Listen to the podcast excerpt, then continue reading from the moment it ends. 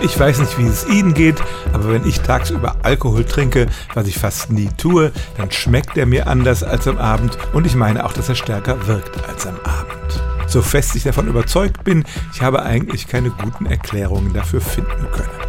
Manche Alkoholforscher sagen, dass man tagsüber eher auf leeren Magen trinkt und der Alkohol deshalb schneller ins Blut ginge, aber man trinkt ja tagsüber zum Beispiel zum Essen oder auch bei einer Party im Büro, bei der auch Essen gereicht wird. Die andere Erklärung ist, die Wirkungen sind dieselben, aber man bemerkt den Effekt eher, weil man zum Beispiel danach wieder an den Schreibtisch gehen muss und sich konzentrieren soll, während man den Abend ja nur ausklingen lässt und dann bald ins Bett geht.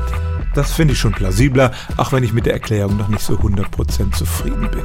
Vielleicht hat es auch einfach was mit der Gewöhnung zu tun. Mein Körper ist einfach nicht darauf eingestellt, dass ihm schon tagsüber ein Glas Bier oder Wein zugeführt wird.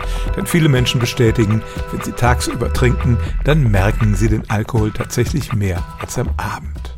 Stellen auch Sie Ihre alltäglichste Frage unter stimmt's at radio1.de.